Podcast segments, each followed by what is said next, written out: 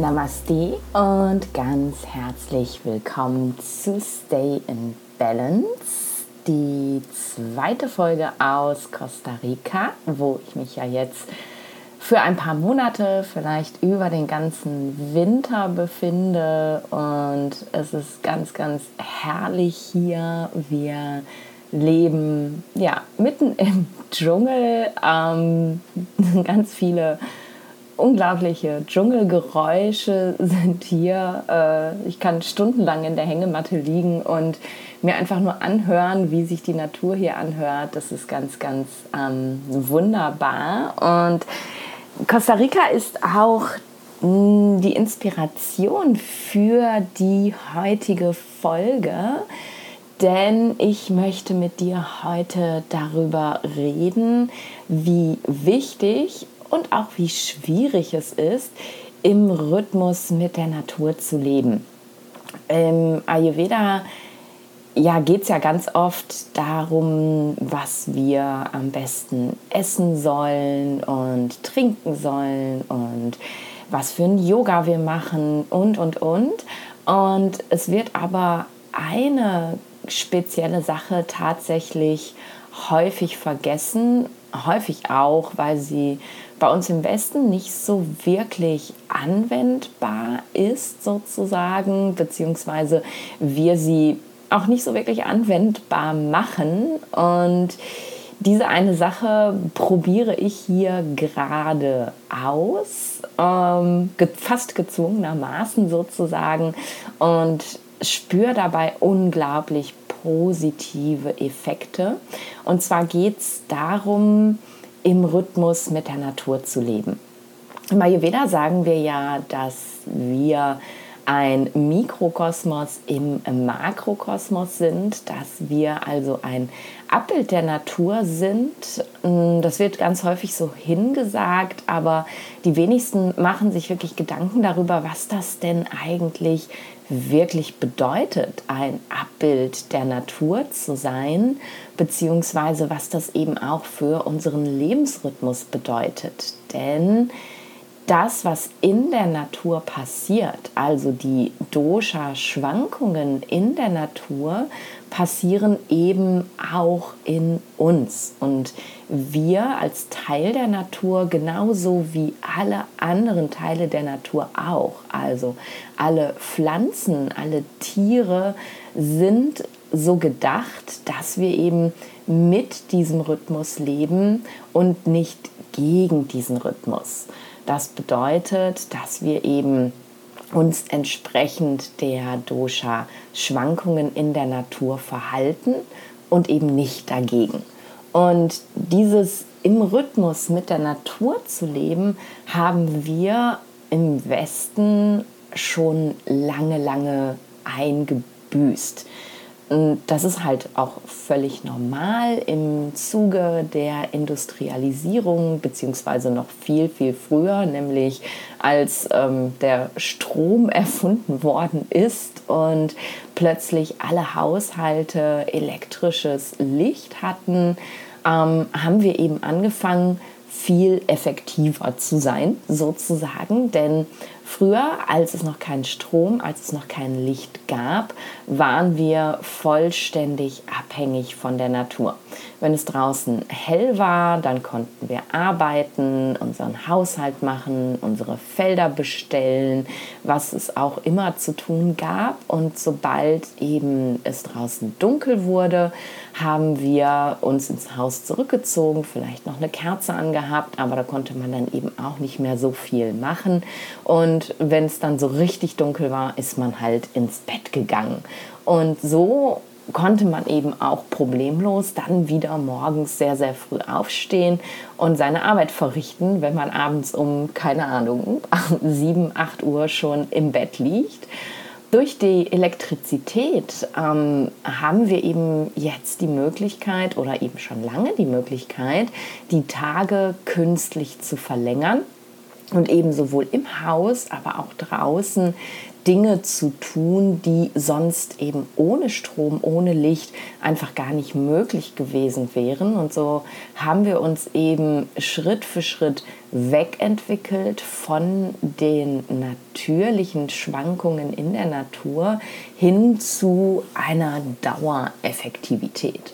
Und das ist eben ja über die Jahrzehnte, Jahrhunderte einfach immer intensiver geworden. Und über die Generationen haben wir dieses zyklische Leben einfach vollständig vergessen. Unser Körper ist ja über Generationen hinweg darauf gedrillt worden, eben immer zu funktionieren, anstatt diese natürlichen Pausen, die die Natur uns auch vorgibt, zu honorieren und uns entsprechend zu verhalten. Und das gilt natürlich für jeden auf der Welt, der in einem Bereich lebt, wo es Elektrizität gibt. Also auch für mich hier in Costa Rica. Ich kann auch, wenn es dunkel ist, natürlich das Licht anmachen und weiterarbeiten.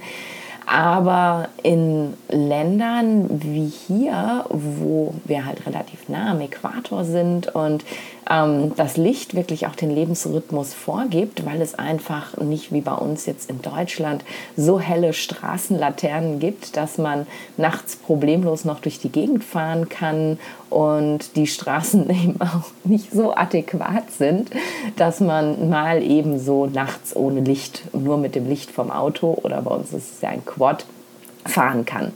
Mm, hier wird es relativ früh hell, also so gegen halb fünf ja, kommen die, kommt das erste Licht tatsächlich. Spätestens um fünf ist es so hell, dass ähm, man ganz automatisch wach wird. Und spätestens gegen fünf, halb sechs abends ist vorbei mit Licht. Dann wird es hier dunkel und dann wird es eben auch so richtig dunkel. Und ich habe mich tatsächlich relativ schnell, also eigentlich von Anfang an, an diesen Rhythmus angepasst und merke, wie unglaublich gut mir das tut, mir das auch zu erlauben. Am Anfang war es echt so ein bisschen skurril, irgendwie abends um sieben schon so todmüde zu sein, dass man denkt, okay, jetzt noch zwei Seiten lesen, aber dann geht es auch wirklich ins Bett, weil dann eben der Kopf angeht und sagt, ja, aber du hast doch gar nichts vom Tag, ähm, du musst doch jetzt noch irgendwie äh, was machen, rausgehen, Freunde treffen, was auch immer. Also ne, der Kopf, der uns erzählt, man müsste, müsste, müsste, der ist natürlich da und an. Aber dieses ganze Land schwingt in dem gleichen Rhythmus. Also hier finden, fangen Partys zum Beispiel nachmittags um drei an und enden spätestens um neun, weil dann alle Leute ins Bett gehen. Ähm, und so kann man sich natürlich deutlich leichter an diesen Rhythmus anpassen. Aber am Anfang hat mein Kopf mir da schon echt eine Menge erzählt und ich habe auch immer mal wieder versucht, künstlich lang wach zu bleiben und habe echt gemerkt, das muss überhaupt nicht sein. Und das heißt, dass wir hier, äh, Lara, meine Mitbewohnerin und ich, teilweise wirklich um 8 Uhr schnarchend im Bett liegen. Und das heißt aber eben auch, dass wir, wenn die Sonne aufgeht, beziehungsweise ne, das erste Licht in der Natur ist, dass wir ganz automatisch wach werden, weil wir eben ausgeschlafen haben. Das heißt, mein normaler Wecker, den ich in Deutschland hatte, der um 6 Uhr morgens angeht, ähm, der äh, geht hier immer noch um 6 Uhr morgens an, damit ich, falls ich dann doch mal verschlafen sollte, ist noch nicht ein einziges Mal passiert, ähm, dann meinen Wecker habe, der mich weckt, damit ich meinen Morgen immer noch so gestalten kann, dass ich ähm, entspannt dann anfangen kann zu arbeiten. Aber es ist wirklich so, dass sich mein kompletter Tagesrhythmus, dadurch, dass ich eben um halb fünf, fünf wach werde und dann wirklich auch wach bin und Lust habe aufzustehen, ja komplett verschoben hat. Also ich fange jetzt nicht mehr um ähm, 8, 9 Uhr an zu arbeiten, sondern tatsächlich um 6, 7 Uhr. was sich ein bisschen komisch anfühlt, wenn man eben in diesen Kategorien zu Hause denkt. Da habe ich mich halt mit viel Mühe um sechs aus dem Bett rausgequält und auf die Yogamatte, äh, weil ich keine Lust hatte aufzustehen, äh, weil ich nie Lust habe aufzustehen, wenn ich mit Wecker wach werde tatsächlich. Es reißt einen einfach so aus dem, ja, aus dem natürlichen Rhythmus raus mit Wecker wach zu werden, bedeutet, dass du im schlechtesten Fall in einer Schlafphase wach wirst, in der es schwieriger ist, wirklich wach zu werden. Wenn du gerade aus dem Tiefschlaf gerissen wirst vom Wecker, dann fällt es unglaublich schwer, in den Tritt zu kommen. Und wenn du aber einfach wach wirst, also ausgeschlafen bist und eben dein Körper in einer sehr leichten Schlafphase dann merkt, okay, jetzt ist Zeit, wir stehen jetzt mal auf, dann ist man eben wirklich top frisch und bereit für den Tag.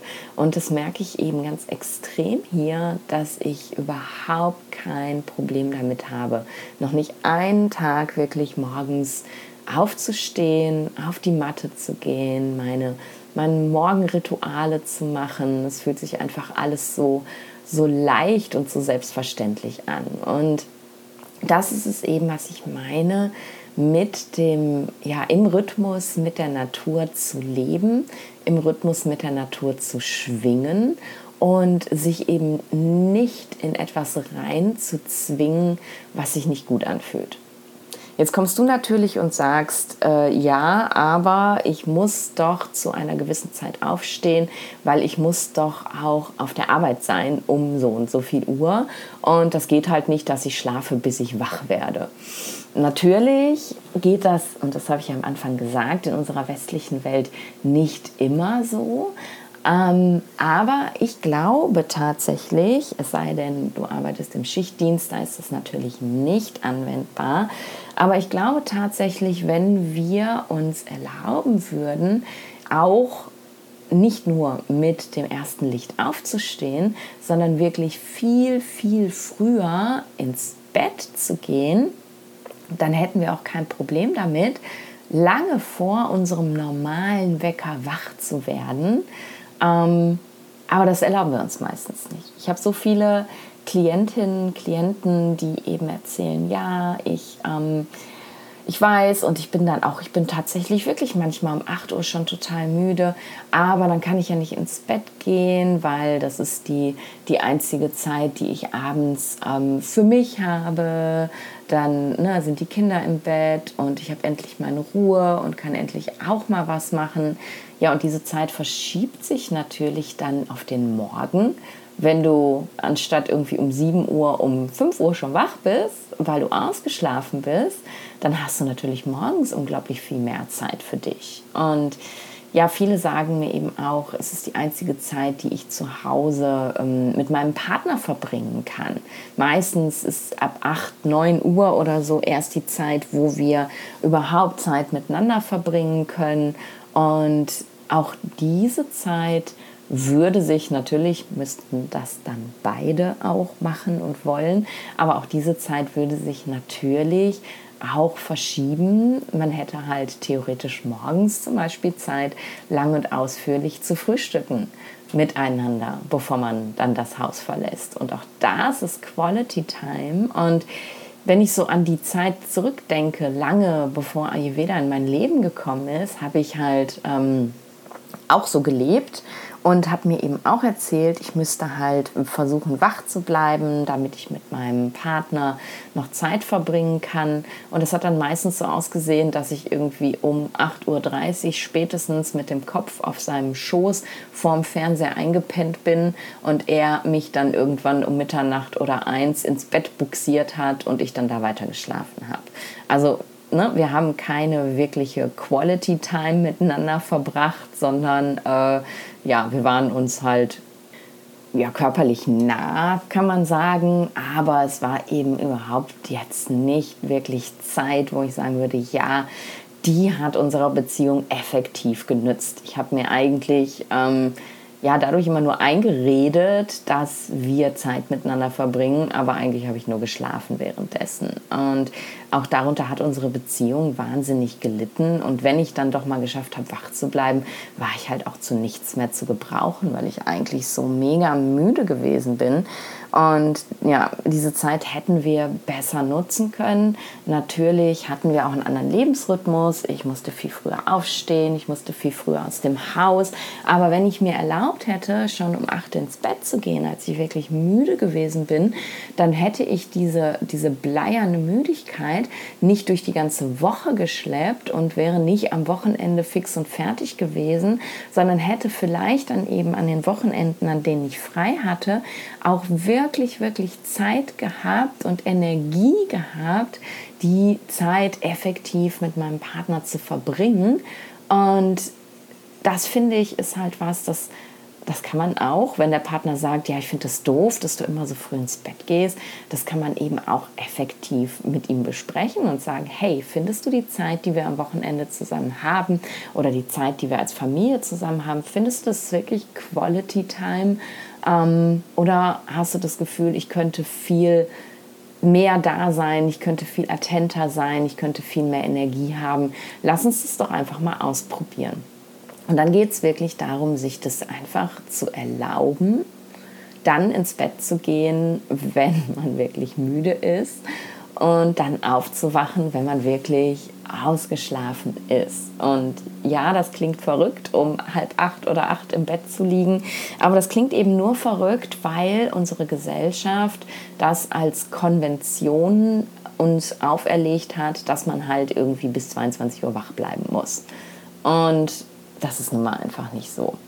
Und genauso ähm, wie es eben sein kann, dass du viel, viel früher wach wirst, wenn das Tageslicht es eben bedingt und du vor allem auch ausgeschlafen bist, kann es aber auch sein, und auch das sehe ich relativ häufig, dass im Rhythmus mit der Natur zu leben bedeutet, dass du vielleicht sogar länger schläfst als du dir auferlegst. Ich habe ähm, die Tage noch mit meiner Assistentin gesprochen, die in Deutschland sitzt, wo es gerade im Moment ja relativ spät hell wird. Und sie ist eben wie ich auch so eine Vollblut Ayurvedi und der Wecker geht immer richtig früh morgens, damit man noch praktizieren kann und so. Und tatsächlich hat sie selber gemerkt, dass es sich im Moment irgendwie besser anfühlt, einfach länger liegen zu bleiben, um eben mehr Energie für den Tag zu haben, dafür eben nur eine kurze Praxis zu haben oder die Praxis auf nachmittags zu verlegen, so auf Feierabend oder so und sich morgens einfach mal nur zehn Minuten zu nehmen, vollständig in Ruhe in den Tag zu starten.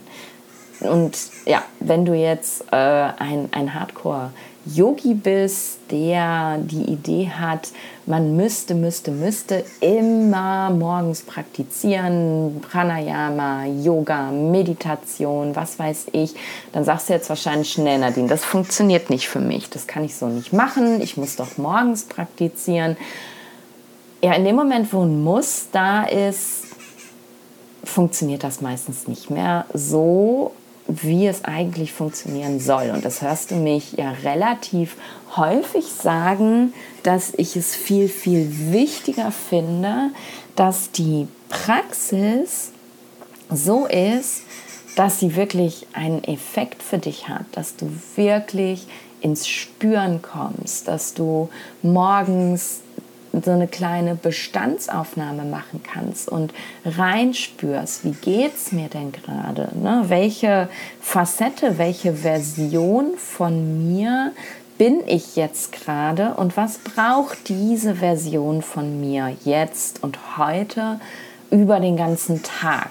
Und das kann manchmal bedeuten, dass du das Gefühl hast, du möchtest eine Stunde Yoga machen und hoffentlich hast du die Zeit dafür, vielleicht auch nicht. Und es kann manchmal bedeuten, dass du überhaupt gar nicht so viel brauchst, aber einfach von dir erwartest, so viel zu tun. Und Walk the Talk, ich bin da, naja, selber auch nicht so richtig gut drin. Deswegen kann ich dir natürlich auch so viel aus meiner eigenen Erfahrung darüber erzählen, denn mm, und es ist witzig, dass das jetzt aufkommt. Bei dem Thema hatte ich so gar nicht geplant. Ähm, wir hatten letztens in meiner Ausbildung einen Call und da ging es ähm, um, um Commitment ähm, der der The Work, also dem, was wir da tun und vor allem der eigenen Praxis gegenüber. Und wir sollten uns eben raten, wir sollten uns bewerten, wie committed wir denn tatsächlich sind. Und es war ganz spannend, eben die anderen ähm, Teilnehmer in der Ausbildung zu hören, die erzählten, ja, dass sie gar nicht zufrieden sind mit ihrem Commitment, dass sie oft äh, die Praxis skippen, weil dann doch wieder was anderes wichtiger ist und, und, und. Und ich war mit einigen wenigen so ziemlich die Einzige, die gesagt hat, ja, äh, also für mein Commitment würde ich mir eine 10 von 10 geben, weil ich bin jeden Morgen auf der Matte, ich praktiziere jeden Morgen anderthalb bis zwei Stunden, ich mache alles, was ich mir vornehme. Und ba, ba, ba.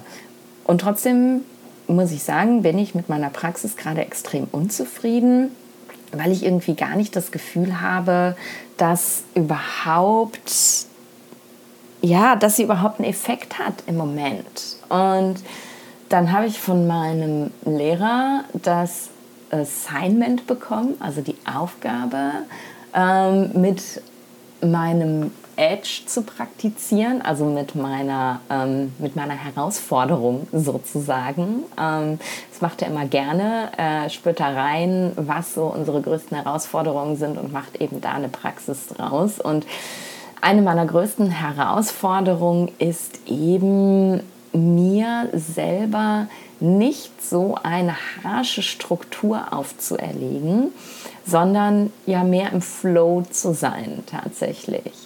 Ähm, und das ist eine ongoing Story in meinem Leben und John ist nicht der erste Lehrer, der mich darauf hinweist. Michael, ähm, einer meiner anderen Lehrer, bei denen ich hier auch sehr, sehr viel erzähle, hat das auch schon mehrfach getan. Eine meiner Aufgaben, die er mir mitgegeben hat, war vor, ich glaube, zwei Jahren. Ähm, ähm, More Shri, less Dharma, ähm, wobei Dharma dann eben für dieses ähm, ja, Lebensaufgabe erfüllen, tun, machen, Business, Struggle, Struggle steht. Und Shri ist ähm, im tantrischen Kontext ähm, der Ausdruck für ähm, das göttlich-weibliche und meint eben vor allem so dieses ähm, Flow und Abundance und Pleasure und ja, habe ich vor zwei Jahren schon mitbekommen, die Aufgabe. Hm, habe ich, glaube ich, nicht so gut erfüllt, wie ich sie hätte erfüllen können.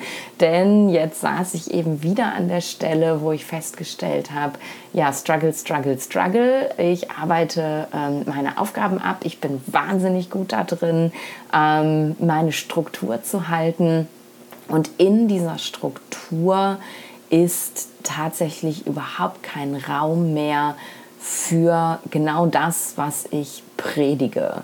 Also, practice what you preach hat John mir die Aufgabe gegeben, dass ich mich morgens, anstatt einfach loszupraktizieren, hinsetze und einfach sitze und so lange sitzen bleiben muss oder liegen, es ist völlig egal, bis ich spüre, was ich jetzt gerade brauche mein physischer Körper gerade braucht, mein, mein emotional body, also ne, mein, mein Gefühlskörper, mein Energiekörper und ihm nicht eine Checkliste abzuarbeiten. Und Kendra, meine andere Lehrerin, meinte eben, it's, it's about devotion.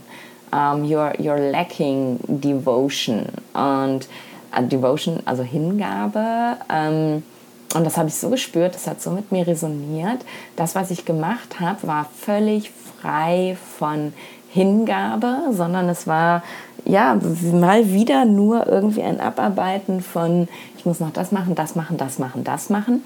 In der Praxis selber bin ich dann schon auch im Hier und Jetzt, im Moment und genieße das unglaublich.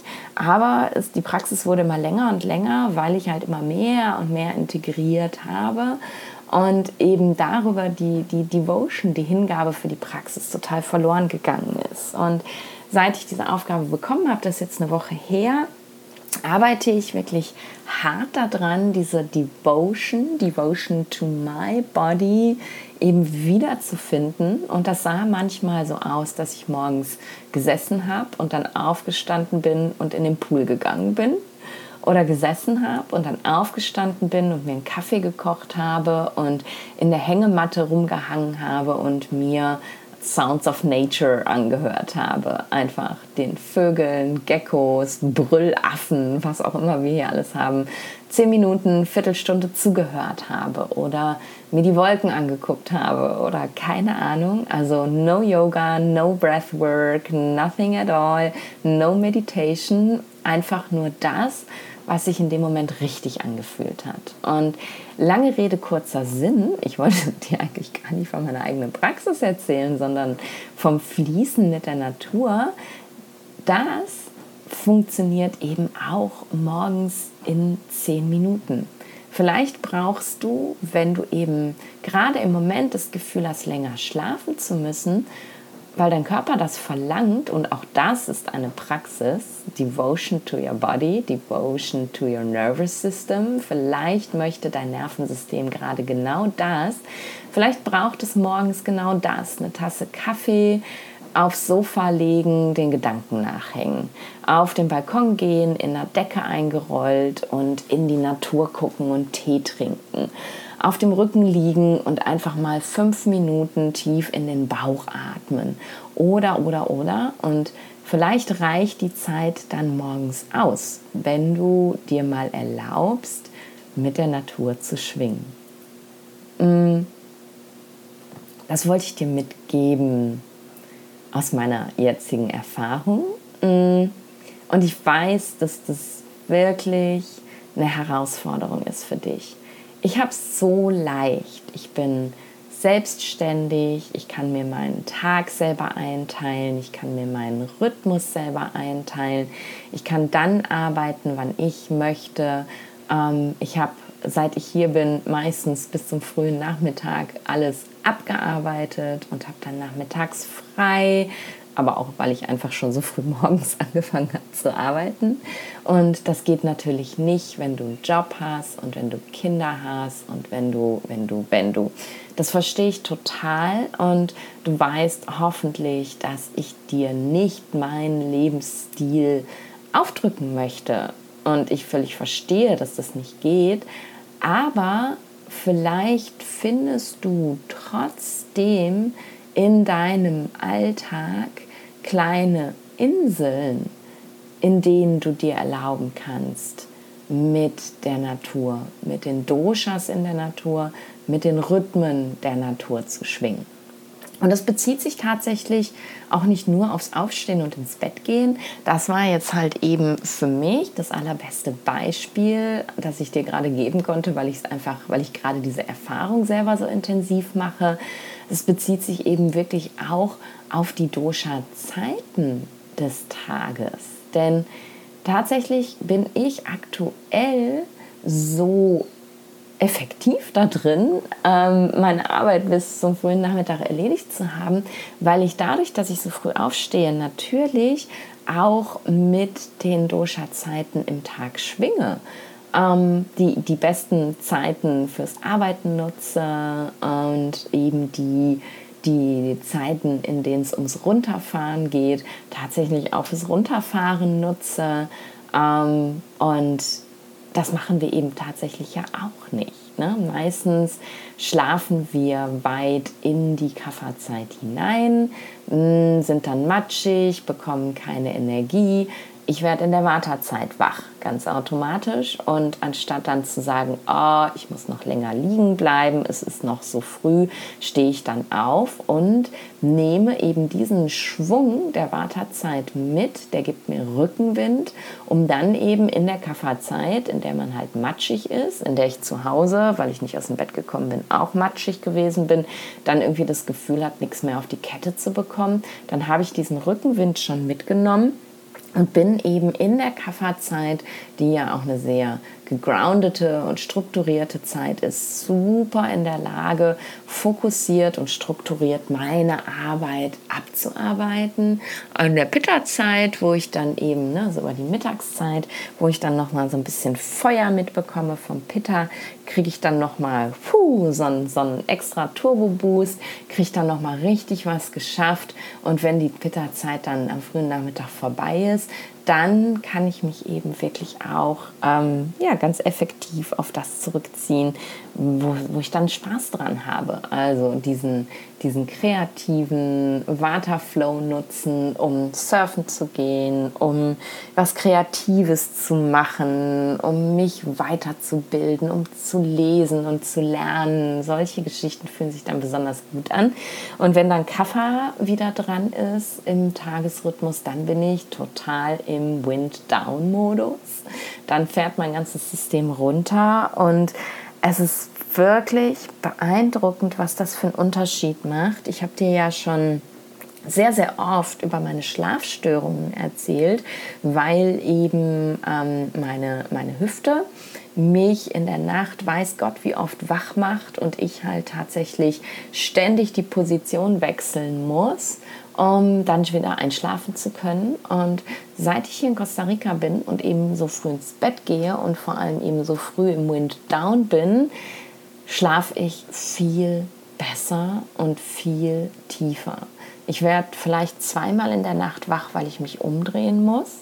Und es ist halt normal, weil wenn man eben in eine oberflächlichere Schlafphase kommt, dann wird man halt ganz automatisch kurz wach, dreht sich und schläft dann wieder ein.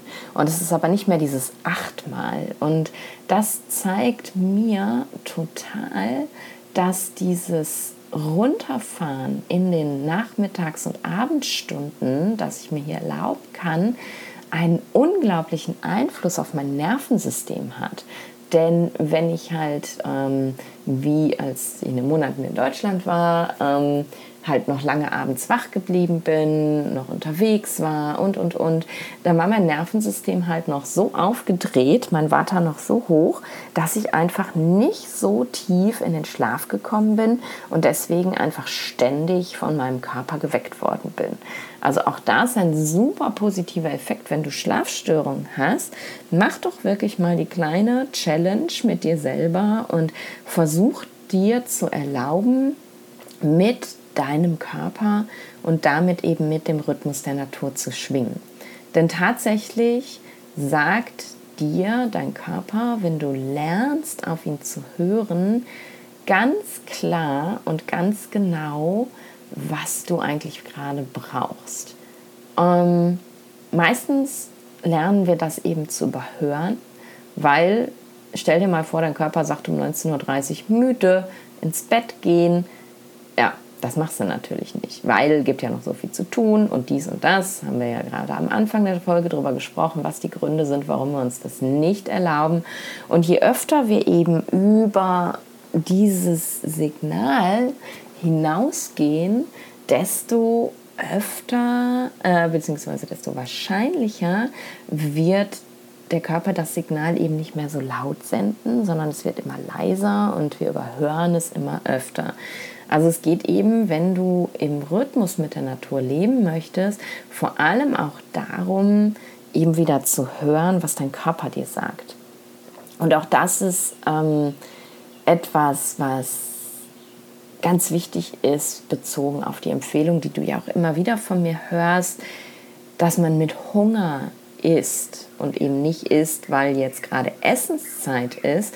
Denn auch Essenszeiten sind ja tatsächlich Konventionen, die wir auferlegt bekommen haben. Ne? Frühstück ist von bis, Mittag ist von bis, Abendessen ist dann und so ungefähr in der Range essen wir dann.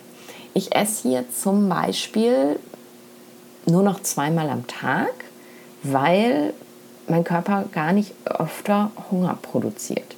Ich esse meistens früher, als ich zu Hause gegessen habe. Mm, wobei ich sagen muss, dass ich oft durch diesen anderen Rhythmus, den ich zu Hause hatte, den ersten Hunger verschoben habe, weil dann ausgerechnet ein Kliententermin war und dann ging es irgendwie nicht und vorher hatte ich keinen Hunger und dann habe ich meistens beim Termin irgendwie Hunger bekommen. Also hat sich dann mein Hunger auch verschoben und dadurch, dass ich jetzt eben viel, viel früher wach werde, habe ich natürlich auch viel, viel früher Hunger und dadurch ist halt mein, mein Körper auch viel genährter. Denn wenn ich wirklich mit richtig effektivem Hunger esse, dann kann mein Akne eben auch alles, was ich da esse, verdauen und daraus eben Material, Nährstoff, Treibstoff für meinen Körper machen. Das heißt, auch meiner Verdauung geht es eben viel, viel besser, wenn ich eben nicht gegen den Rhythmus der Natur und damit gegen meinen Rhythmus lebe, sondern wirklich mit dem Rhythmus. Und auch das ist eben ein gutes Signal, also auf den Hunger zu hören und nur dann zu essen, wenn man wirklich Hunger hat und sich frei zu machen von Konventionen, dass man nur dreimal am Tag essen darf. Vielleicht hast du fünfmal am Tag Hunger. Vielleicht aber auch, dass man zu speziellen Zeiten essen muss. Vielleicht hast du zu diesen Zeiten gar keinen Hunger. Auch das bedeutet eben im Rhythmus mit der Natur zu leben. Und eine Sache, die ich dir auch gerne noch mitgeben möchte, die auch bedeutet, im Rhythmus mit der Natur zu leben. Und da haben wir im letzten Bootcamp auch ein kleines bisschen drüber gesprochen, ähm, äh, ist eben im Rhythmus mit seinem Zyklus zu leben. Und ein bisschen mehr haben wir darüber gesprochen, im Rhythmus mit den Lebensphasen zu leben. Denn auch diese beiden Zyklen, Rhythmen, sind eben Rhythmen, die uns die Natur vorgibt. Mm, und in der Folge über den Koala und was der Koala eben mit meinem Slow Living zu tun hat, ich bin übrigens ein hervorragender Koala hier in Costa Rica, ähm, habe ich dir auch erzählt, dass ich eben unglaublich gerne auch mich noch tiefer damit beschäftigen möchte, eben wirklich mit den mit meinen Zyklusphasen und eben zu schauen, wer bin ich denn tatsächlich in den jeweiligen Phasen des Zyklus.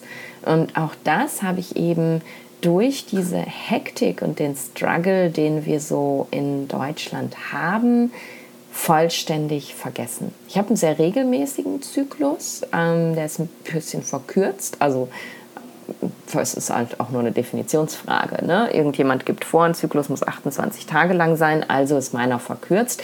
Mein Zyklus ist tatsächlich 21 Tage lang und das wirklich immer auf den Tag genau, seit ich 2014, also vor fast zehn Jahren, meine Pille abgesetzt habe.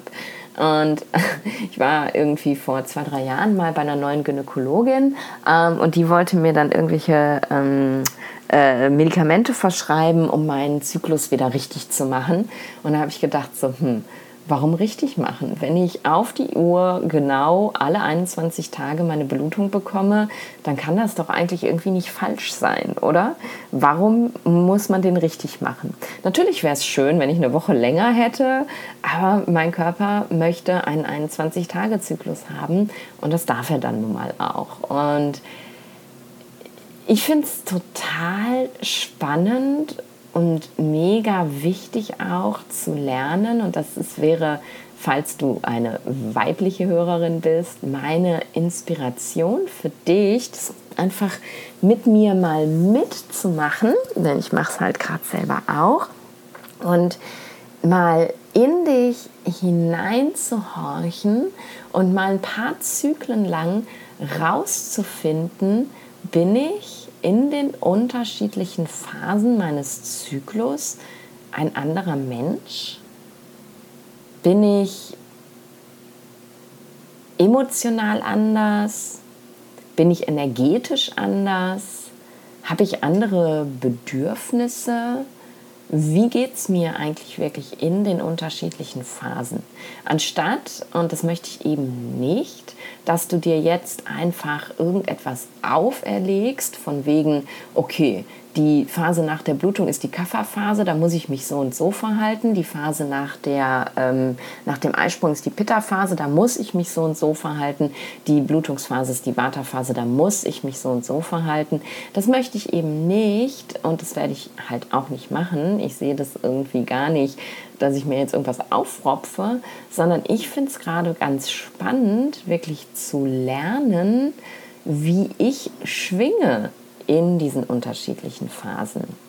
Also nicht zu gucken, aha, okay, jetzt ist Kafferphase und mich davon beeinflussen zu lassen, sondern eben wirklich jeden Tag zu beobachten, wie ist meine Energie gerade, hm, wie fühlt sich mein Körper an, was ist gerade so das dominante Signal meines Körpers, was ich immer wieder bekomme, seien es Rückenschmerzen, verspannter Nacken, vermehrter Hunger, reduzierter Hunger, ähm, eher so grumpy Emotionen, schnell hochfahren, ähm, eher super entspannt sein und gar nicht aus dem Rhythmus äh, kommen.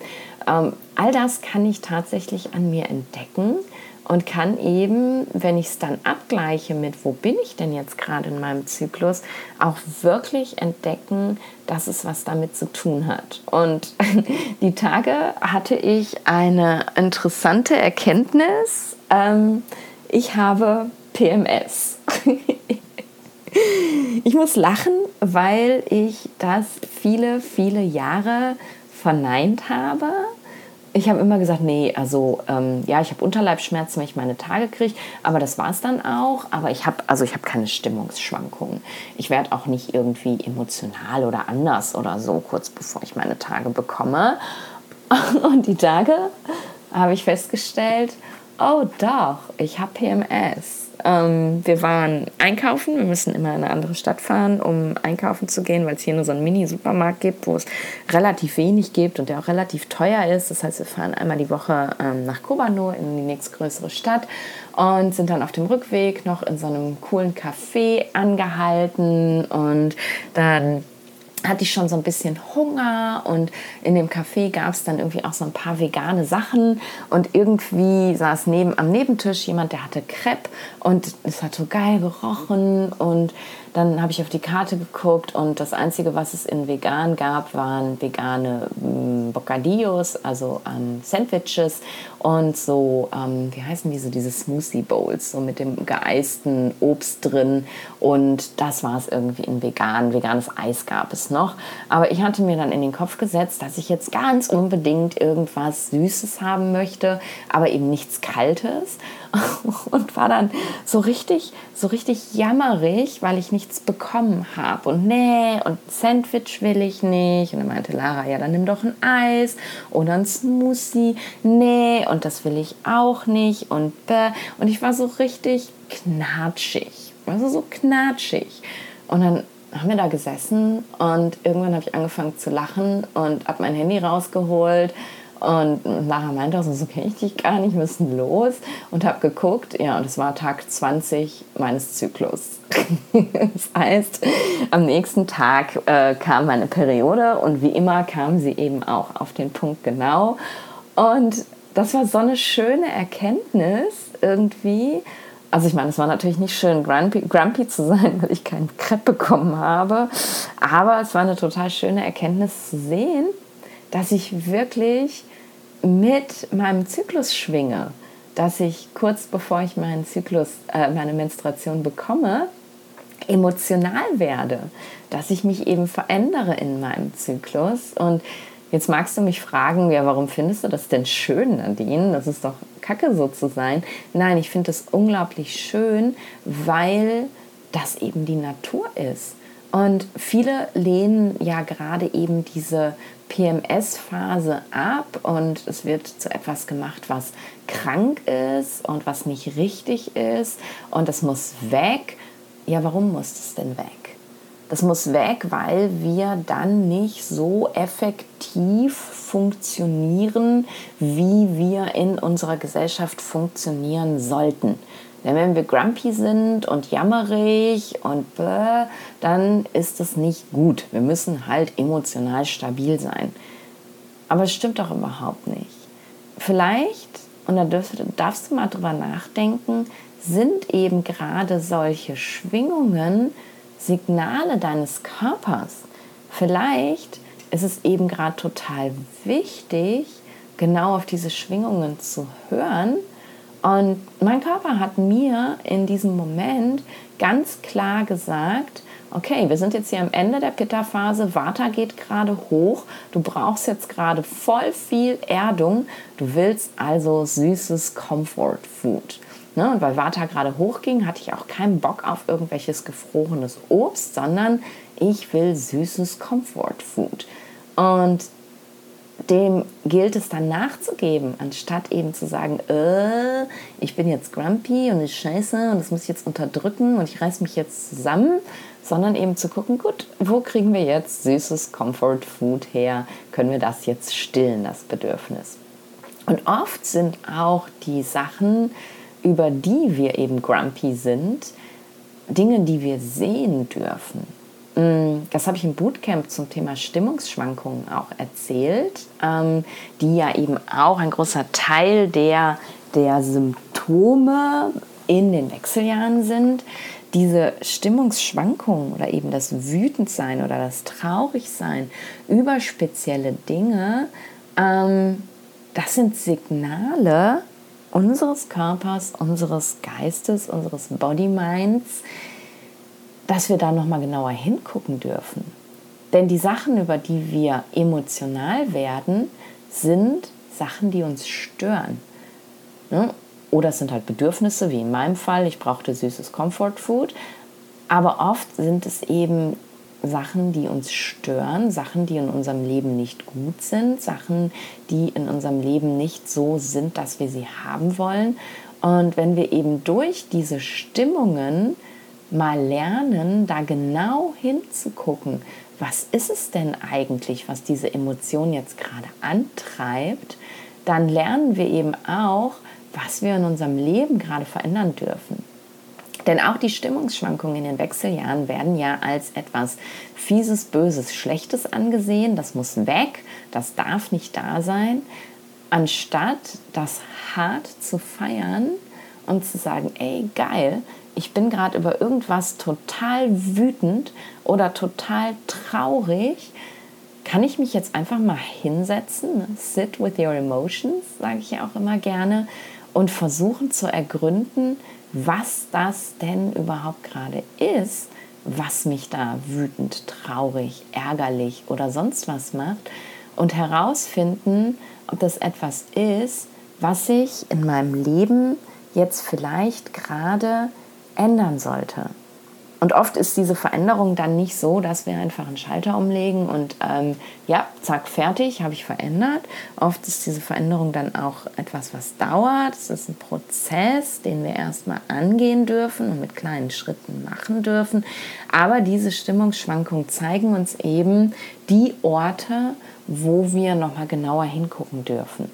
Und auch das bedeutet für mich das Honorieren meiner persönlichen Bedürfnisse und das Schwingen mit der Natur, denn auch das ist Natur. Es ist in den Wechseljahren und eben auch in den Zyklusphasen ganz natürlich, dass wir sogenannte Ritusantis haben. Das sind Übergangsphasen zwischen zwei Doshas. Ne, die haben wir in den Jahreszeiten, die haben wir in den Tageszeiten, die haben wir im Zyklus, die haben wir in den Lebensphasen.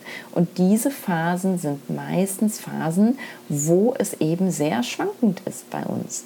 Und da dürfen wir genau hingucken, was schwankt da, in welche Richtung und was ist eigentlich die Message dahinter, die wir für uns mitnehmen dürfen.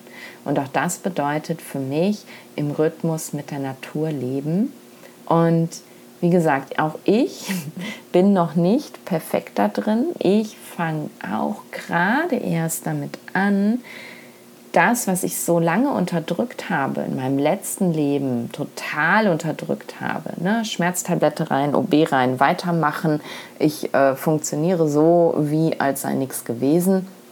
Auch das erstmal wieder wirklich zu lernen, denn das habe ich so eins zu eins, außer die Schmerztabletten. Ich nehme schon lange, lange keine Schmerztabletten mehr, aber es habe ich eins zu eins eben mit in mein neues Leben genommen, weil ich es einfach so als so ein Muster gewesen ist, dass ich es gar nicht gesehen habe, wie wichtig das tatsächlich ist, mich selber wieder als zyklisches Wesen zu sehen, als zyklisches Wesen anzuerkennen und dann eben dem, was gerade ist, auch nachzugeben.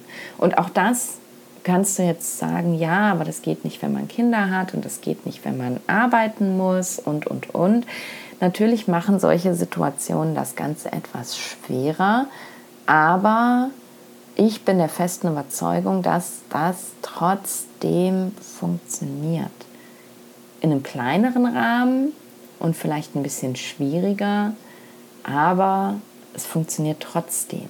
Denn nicht nur du bist den Jahreszeiten, Tageszeiten, Lebensphasen ausgesetzt, sondern auch deine Familie. Und vielleicht dürfen die einfach lernen, mit dir zu schwingen. Und du tust denen damit auch was Gutes. Und ja, natürlich musst du zur Arbeit gehen und kannst dann eben nicht sagen, oh, ich bin jetzt gerade in der Vata-Phase meines Zyklus, ich brauche jetzt ganz viel Rückzug und Erdung. Ich mache jetzt mal nicht so viel, wenn du eben ein Pensum hast, was du zu erledigen hast.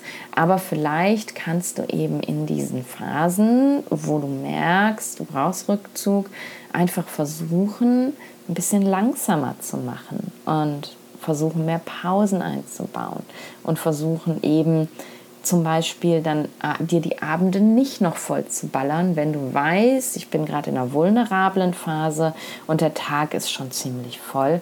All das funktioniert und all das bedeutet eben tatsächlich ähm, auch auf Dinge vielleicht mal zu verzichten.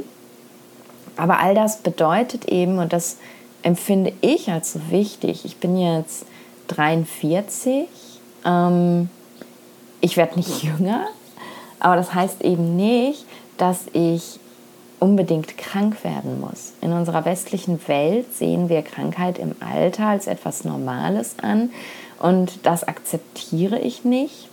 Ich möchte das nicht und deswegen ähm, empfinde ich es jetzt gerade in meinem Alter als besonders wichtig, damit zu experimentieren, wie ich eben mein Leben so gestalten kann, dass ich bis ins hohe Alter gesund bleibe und eben wirklich dieses Leben bis ins hohe Alter genießen kann und mich nicht Krankheit und Invalidität und Schmerz und und und davon abhält.